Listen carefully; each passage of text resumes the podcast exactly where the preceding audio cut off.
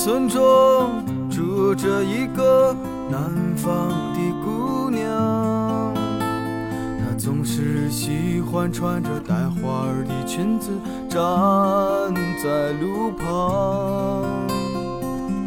她的话不多，但笑起来是那么平静悠扬。她柔弱的眼神里装的是什么？是思念的忧伤。南方的小镇，阴雨的冬天，没有北方冷。他不需要臃肿的棉衣去遮盖他似水的面容。他在来去的街头留下影子，方向在回眸人的心。眼的时间，芳香已飘散，影子已不见。南方姑娘，你是否习惯北方的秋凉？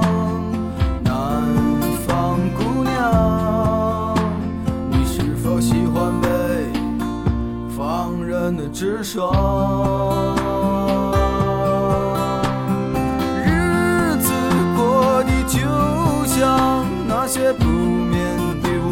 上。他嚼着口香糖，对墙漫谈着理想。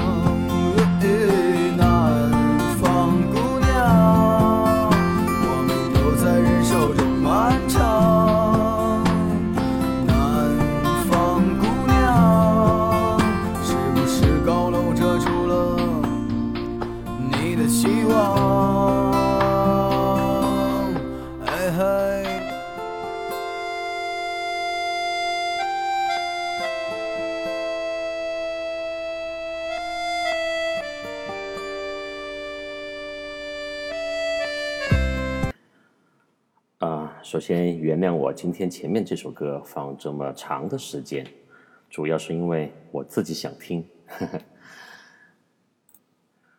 然后呢，我觉得赵雷的这首歌，他唱出了一种画面感。虽然是一首就是很简单的民谣，但是他这首歌里面的画面感呢，应该说唱出了一种人物的对比和南北文化的差异啊。就我是反正有这些理解哈、不知道各位听到这首歌有什么样的感觉？中国呢，地大物博啊，文化差异本来就很大，尤其是南北啊两个不同方向的这种地域差异，不光是气候、景观，然后地质构成，还有饮食、说话习惯、方言等等。我觉得就是从人的角度来讲，最大的差差异呢，肯定还是性格上的差异。所以我们经常说啊，北方汉子，南方呢就是耗子。啊，为啥子叫做南方耗子呢？因为可能大家也听过一种说法，叫做川耗子啊，四川人叫耗子。呃，耗子就是老鼠嘛，老鼠一般都比较精明啊，就是可能就是描述了四川人的一种鬼精灵，或者是就是我们平时经常说的要不完了哈，小聪明比较多。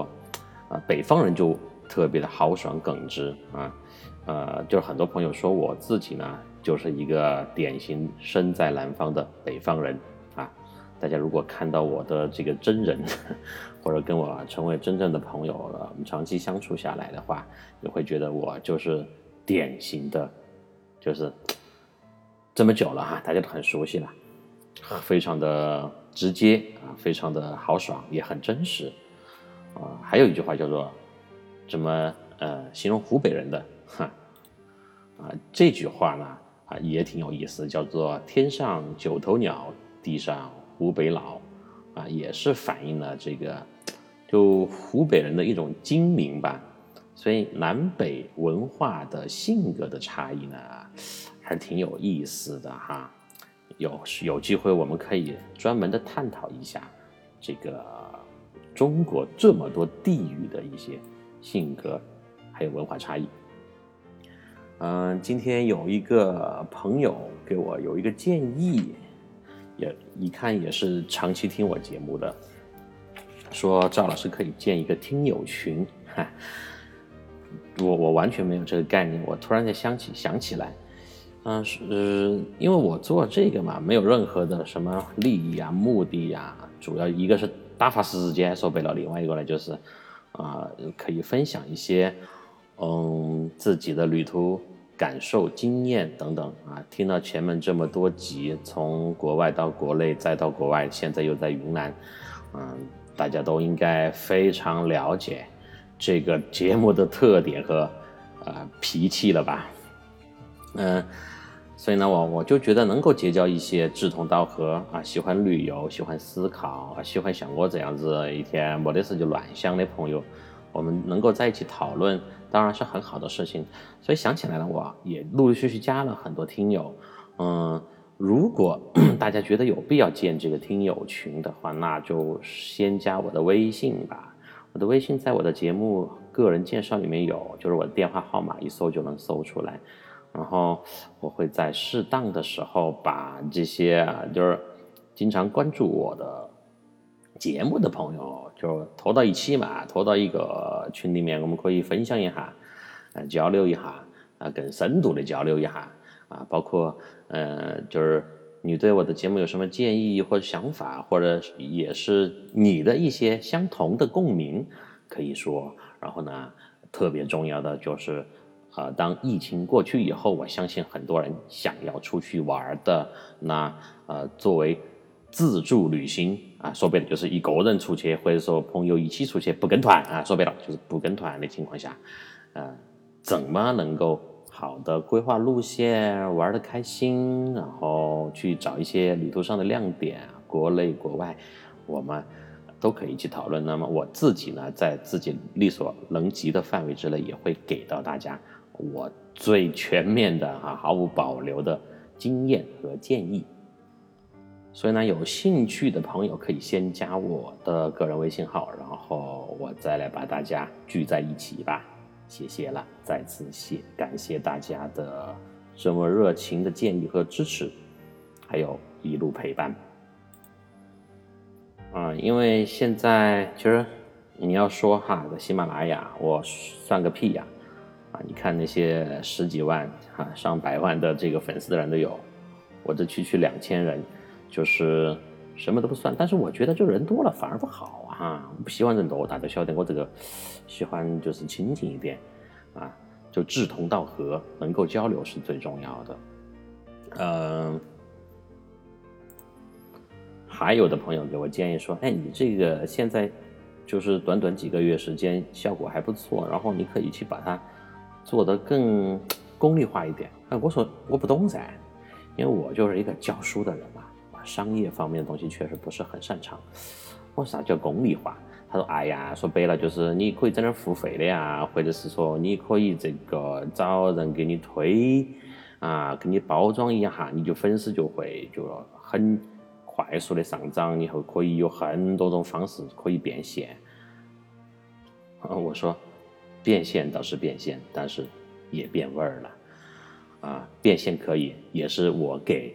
听众钱不是听众给我钱，因为为什么呢？因为没有就是大家的支持，或者是这么久的一种陪伴，我可能啊，我这种性格懒懒散散的，哎，反正没得啥子人听也就算了，就不讲了，就不做了。所以反过来讲，应该是我感谢各位，而不是我要想从中呢去做一些什么啊有私心的、有想法的事情。因为如果那样的话呢，也就背离了我自己做这个旅行节目的初衷了。当然呢，微信群是可以有的啊，啊，我们如果你想啊，这么一帮就是跟我旅行观念还有一些就是生活生活感悟比较相似相近的朋友，能够在一起聊一聊，或者某一天我们能够组个队出去玩一玩。哎，想起来也是一件很爽的事啊，这个也叫缘分吧。你看哈，就是就是我们比如说人当然不要太多啊，我们可以组个五六个人的团啊，就是找老师带队嘛啊，我负责开车呀、翻译呀，然后规划线路啊、细节啊，然后各位一起就是按照我前面这么多集，从四国也好，到后面也好，这样的旅行方式去探索一番。也是挺有意思的，哎，对了对了，这个想法真的还是很不错，所以啊，啊，来吧，加微信吧，嗯，昨天我这个 FQ 哈，我 FQ 呢看到一段儿就新闻吧，嗯，还是关于美国总统川普的，然后。那前段时间我不是说了吗？前几天他弟弟因病去世了，然后昨天应该是美国当地的时间，呃，川普以及他的家人去送别他的弟弟，啊，然后在那个送别仪式上就送他最后一程嘛。川普说了这么一段很简短的话，他说：“我的弟弟是一个很好的人，同时呢，他也是我的好朋友。”我相信在不久之后，我们还会见面的。这都不叫一段话，其实就是三个句子。哈，在这三个句子当中呢，我理解的话就蕴含了特别大的，嗯，中外文化差异，或者是说比较深远的意义。你只要去细细思考的话，首先呢，他说弟弟很好，那就是就是肯定了弟弟这个人。然后呢，他说他也是我的朋友。其实你看，跟我们中国人相比的话，中国人啊，家人，你要真正的成为朋友，不管是兄弟之间，还是就是长辈与晚辈之间，他可能不是特别容易的一件事情。因为我们的这个长幼尊卑，啊，中国这么多年的历史和文化传统呢，是决定了的。但是在西方社会，像美国、欧美这样的国家当中呢，就是家庭成员哈，他们之间有一个很重要的就是关系定位吧，就是朋友。朋友，啊，当我们在中国人四川话当中哈，不要是中国话当中，就经常说哦，哎，这是我的朋友啊，这我们朋友请我吃饭，哎，我找个朋友帮你把这个事情解决了，它是一种统称。但是在国外，friends 我。的理解是，他们真正的朋友是能够在心灵上沟通的，是有，呃，共同点的。啊，我就觉得他们把朋友这种意义哈，表现或者理解的更加的真实一些，不像我们中国很多人说话，朋友只是一个是一个人，只是一个人的代名词，是一个文字符号，也是一个口头语言符号，因为。呃，语言系统不一样吧？啊，讲到语言系统，我觉得我们这代人跟现在的九零后年轻一点的，或者是零零后，也是使用的完全两套不同的语言体系，所以呢有代沟，有的时候也不理解不懂对方在说什么啊，这也是语言发展、网络时代，包括这个社会进步的一个标志吧。最后一句话呢特别有意思，川普他说的是。在不久之后，我们还会见面。这个呢，就讲神那儿哈，中国人是特别，就是忌讳死亡这个事情的。你看，我们中国的中国人在这种告别仪式上、追悼会上哈的长篇大论的，先是介绍这个人的生平，他多么多么的好，然后我们送别他就 OK 了。中国人就不可能，呃，就是领导致辞或者家人致辞哈，就是在告别仪式上，他不会说。啊，等着我，我们还会见面的。我们不久以后就可以团聚了。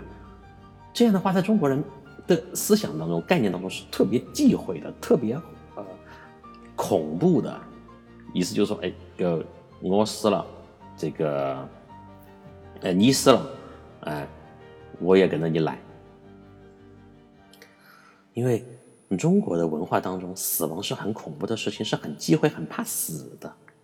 前面也提到过，在微博下面的留言，我们中国很多网民就是啊祝福川普总统早日跟他弟弟见面。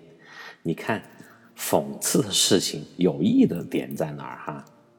呃，就是川普他当然不知道，呃，中国的微博下面这么多人留言啊，我们在看的是在呃诅咒他，在咒骂他。他自己在告别仪式这么重要的场合，都说的是我们不久会再见面，这个是不是就很有意思啊？啊，不要中国人提醒我，我们是要见面的。其实这背后的东西是什么呢？这背后的东西就是东西方文化的巨大差异啊。基督教嘛，美国人是一个基督教国家。就他们觉得死亡可能啊，跟我们中国东方文化来相比的话，不是那么恐怖的事情。就是每个人都要上天堂，死后呢还会跟家人团聚，这是一个特别啊美好的事情。嗯，那么反过来，是不是我们也稍稍能够理解为什么在疫情最严重的那几个月啊，我们看到欧洲美国人他特别特不是特别愿意去戴口罩了？那可能他认为，啊，就死了就死了嘛，哈，就见上帝嘛，呃，而且还可以跟我们家头那些老祖先人团聚，对不对？好久不见了，啊，所以很多行为的差异背后，我们相互不理解的背后，其实是隐藏了巨大的思想观念和文化差异的，没有谁对谁谁错。所以你当我们在就是肆意的，哪怕不礼貌的去评判别人的时候，人家其实根本就不甩你，那你也只是图了一时的口舌之快，你得到了什么真正的东西了吗？没有吧？那说到这里，我又想起一部电影，也是很有名的《寻梦环游记》，讲的就是墨西哥的。这个亡灵节啊，这是迪士尼的特别著名的一部动画片嘛？好多朋友应该都看过。那你怎么去看待这个那个动画片片里面所蕴藏蕴含的东西呢？呃，我们很多时候可能就只是在看个新鲜。啊，就觉得新奇啊，就是好看，情节好，画面好看，影视作品也好看，这个，呃，文学作品也好，但要你自己去尝试啊，比如说墨西哥亡灵节，人家就是让死亡变成了一种特别开心的事情哈，因为对中国人来讲，想干不干嘛啊，死，我，算算算算算，死是骂人的，一般我们说的，就是说你很讨厌一个人，你会说。你过儿去死嘛！你会这样去骂他，对不对？所以死呢是一种诅咒，是一种就是攻击人的语言，啊，所以为什么我们这个 number four 在中国这么讨厌呢？车牌号也好，什么这个选座位，其他的话，那你尽量避开四，也就避开四了。好了，我就不扯太远了哈，只是我昨天看到这个消息呢，有一些感受给大家分享一下。好，回到云南之旅，我上一集说到了，我回忆一下，对啊，我开车在村子里面乱逛，然后很累了，找了一家宾馆去，就想休息。当时是下午的四点多钟，然后我一搜呢，就搜到了，当时离我。停车的最近的一个地方是蝴蝶泉，那么蝴蝶泉旁边就有一个蝴蝶泉宾馆。那今天的故事就从蝴蝶泉宾馆开始讲起。我呢就按着导航啊，没有五分钟啊，开车不到五分钟就停在了这个蝴蝶泉宾馆的停车场啊。你看哈，我们在云南丽江。呃，或大理一般说的都是住客栈或者民宿啊，就是现在这些年特别流行的，就啊很有个性化，装修得很好呢，就是私密空间也能够照顾的，风景同时也很好的地方去留宿啊，去住晚上。但是这个蝴蝶泉宾馆，大家听宾馆两个字就是有。庄严感有年代感，或者是说有那种很正式的感觉。对的，那个蝴蝶泉宾馆呢，就是这么一个地方。嗯，他呢，这个我停车那个外面有很大一个停车场啊，蝴蝶泉宾馆呢，它是要往这个主路偏离一段距离，往苍山的方向要开，稍稍的开了嘛，可能一两公里进去的这个宾馆啦，一看年代就很久远了，我就把车停在了这个宾馆的前面。因为当时已经很热很累了，我最想做的事情就是马上洗澡，然后休息一两个小时。晚上要做什么再说嘛。因为我在就是在这个手机上已经订了房间，确认了，也付过费了。我唯一要做的事情呢，就是按我常理来推断，就是呃到前台找这个服务员拿了房卡就可以入住，OK 了，最多交点押金什么之类的。那我下车以后就走进了这个宾馆的大堂，这是一栋呃仿古的建筑，就所有的你能看到的呃宾馆的这个楼的外形呢，都是具有呃又带有中国这种古建筑的味道呢，又是那种比较传统的配色，比如红色的柱子。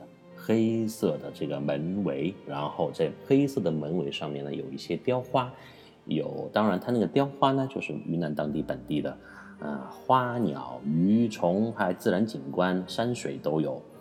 然后，但是我进到这个宾馆大厅以后，我一看啊，这个大厅修的很大哈。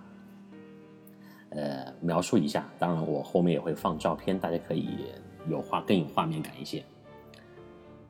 前台后墙上面，就后面的墙上挂了几个时钟。当然，这个时钟大家可以想象到啊，有伦敦的、巴黎的、纽约的、悉尼的，当然还有北京时间，就是显得很国际化。哈就是外宾来了就可以看到自己家乡几点了啊，好给自己屋头人打打电话。但我仔细一看。这上面这几口钟啊，没有一个是准的。然后我再仔细一看，它都有秒针的，全部都没有走，我就懒了。好，你看我刚刚从开车进这个停车场到下车到走进这个大堂大厅，一个人都没有。我现在需要怎么样呢？我需要找人给我拿房卡呀！我已经预定了嘛。我前面说了九十八块钱啊，哎，我在想九十八块钱可以住这个宾馆还是挺不错的啊，尤其是现在。然后我把头往这个这个前台啊那个桌子里面一探，没有人。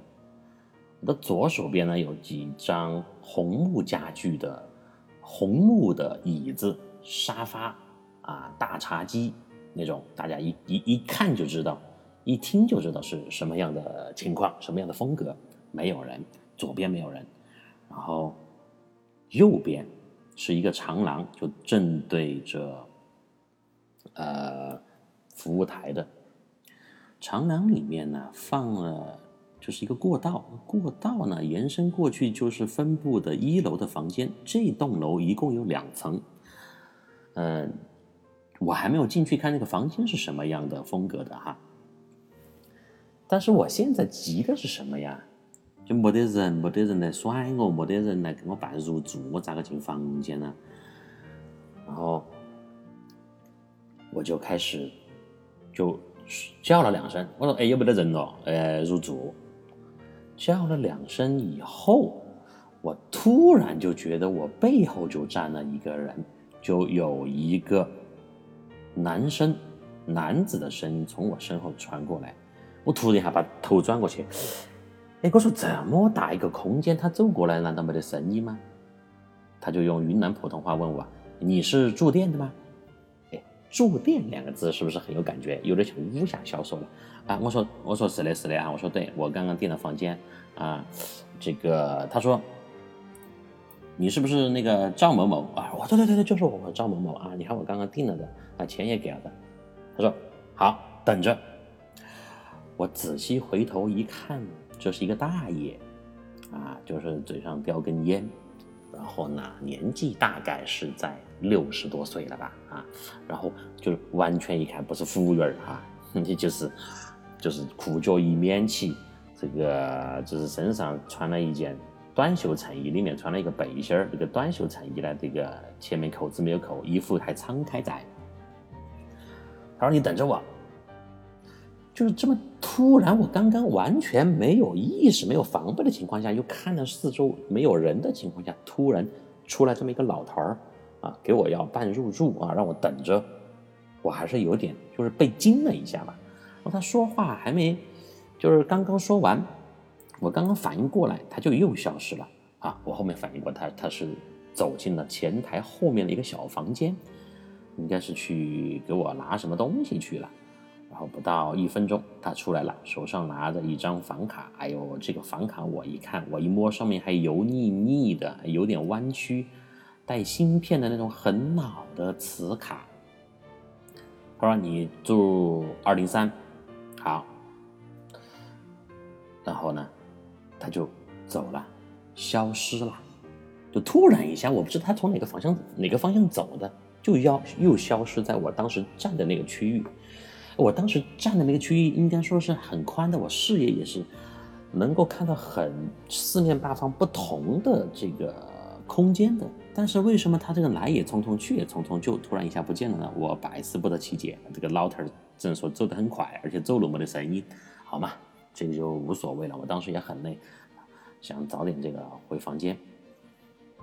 然后呢，呃，二零三，我就。